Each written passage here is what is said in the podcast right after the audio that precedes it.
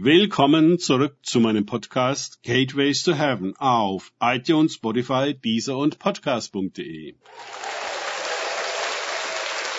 Mein Name ist Markus Herbert und mein Thema heute ist Hingabe in Aktion.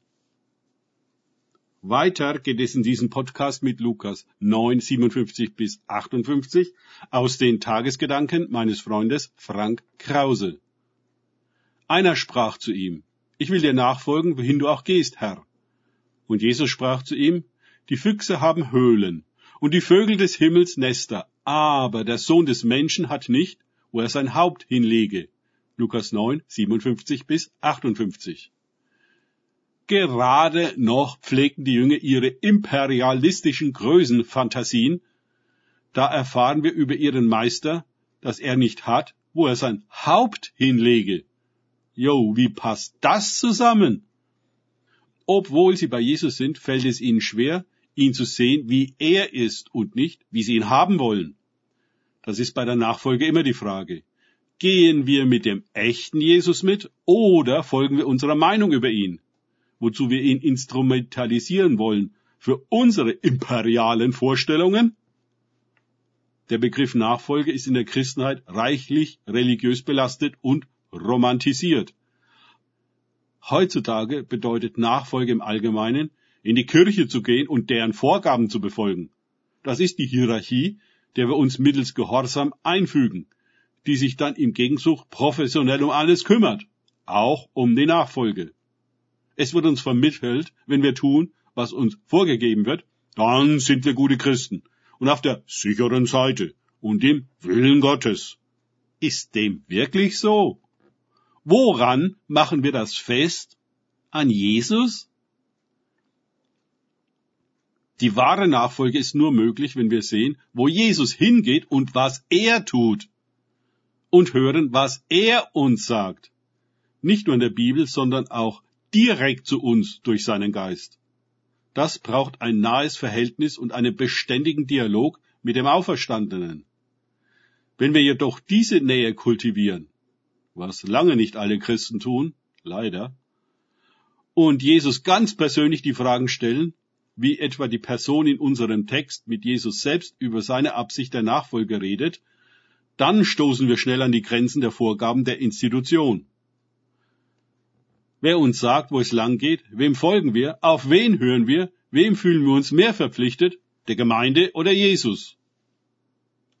Wahrscheinlich sagen hier alle Christen spontan, natürlich Jesus.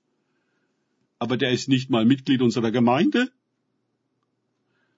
Oh weh, solange das, was Jesus sagt und was die Gemeinde uns sagt, übereinstimmt, haben wir kein Problem. Aber wenn er etwas Abweichendes sagt, dann kommt der Konflikt. Nun sehen wir in den Evangelien, wie Jesus unentwegt Abweichendes von den religiösen Ansichten der Schriftgelehrten und ihrer Synagoge sagte. Daran hat sich bis heute nichts geändert. Die Organisation Gemeinde bewegt sich in einem institutionell, theologisch und strukturell vom Verband oder der Zentrale oder dem Vorstand, welcher oberen Instanz auch immer, vorgegebenen Rahmen. Aber der ist für den echten Jesus und das wirkliche Reich Gottes genau so zu klein und starr, wie es bei der Synagoge auch der Fall war. Gott wohnt nicht in solchen Häusern, Vereinen und Systemen mit ihren Ordnungen und Theologien, sondern in Herzen und Beziehungen, die weder kontrollierbar noch organisierbar sind. Niemand kann, auch mit den besten Absichten nicht, Jesus kontrollieren und organisieren. Da werden alle Christen zustimmen. Wie kann man das dann mit denen machen, die ihm nachfolgen? Wenn Jesus frei ist, und uns in die Freiheit führt?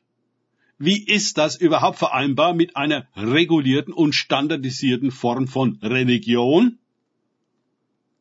Jesus nimmt dem Menschen, der ihm nachfolgen will, wohin er auch geht, seine rosarote Kirchenbrille ab und macht ihm mit wenigen Worten klar, dass es weder einfach noch bequem werden wird. Sie werden nicht mit Bus und Zug, sondern zu Fuß reisen. Wohin? Das wird er erfahren, wenn er losgeht. Unterkunft und Verpflegung, Versicherung und Finanzierung? Das muss ich auf dem Weg finden. Wirkliche Nachfolge ist ein Geheimnis zwischen Jesus und seinem Jünger. Sie kann nicht für alle gleich aussehen, nicht allgemein vorgegeben, trainiert und gelehrt werden. Es ist Hingabe in Aktion. Danke fürs Zuhören. Denkt bitte immer daran, kenne ich es oder kann ich es? Im Sinne von erlebe ich es. Erst sich auf Gott und Begegnungen mit ihm einlassen, bringt wahres Leben. Und Hingabe in Aktion. Gott segne euch und wir hören uns wieder.